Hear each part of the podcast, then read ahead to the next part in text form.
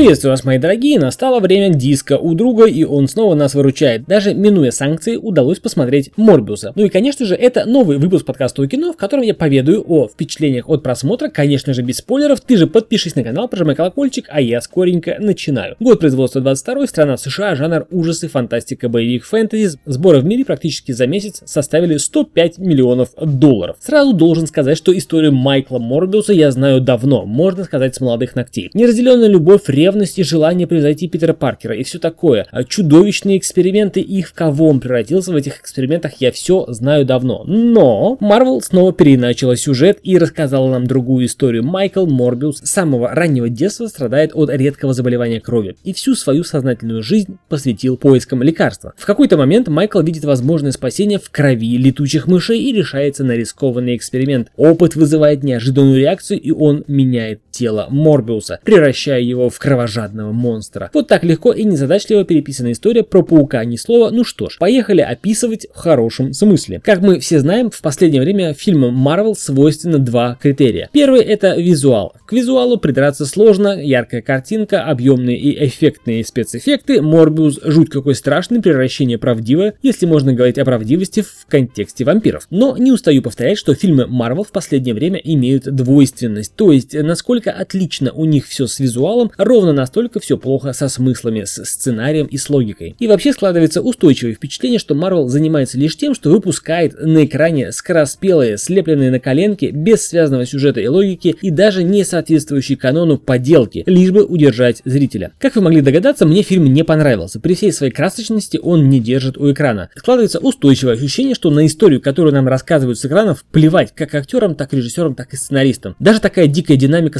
сражения оставляет полностью равнодушным. Про операторскую работу, игру актеров, спецэффекты говорить не буду, это вообще не главное. А главное тут вот что, задумайтесь. Обычно в хороших фильмах и в хороших историях идет борьба. Отчаянная, не на жизнь, а на смерть. Ну или хотя бы до победы. Борьба, но борьба добра со злом. Вполне с понятными целями, критериями и задачами. Жизнь против смерти и так далее. В этом же фильме нам предлагают выбрать и сопереживать вурдалакам. Добра нет, есть разные грани зла. То есть выбирай, дорогой зритель, кто тебе больше нравится из упырей. Какой тебе больше нравится? Тот, который совсем беспредельный упырь, или же тот, который, ну, как бы упырь, но не совсем. А то, что он людей поубивал, ну, это такое, это же другое, ты не понимаешь, это, это он не специально. В общем, каждый выбор сделает сам. А это был Сан Саныч, подкаст о кино с мнением о фильме Морбиус, который мне не понравился. Подпишись на канал, прожимай колокольчик. До скорых встреч. Пока.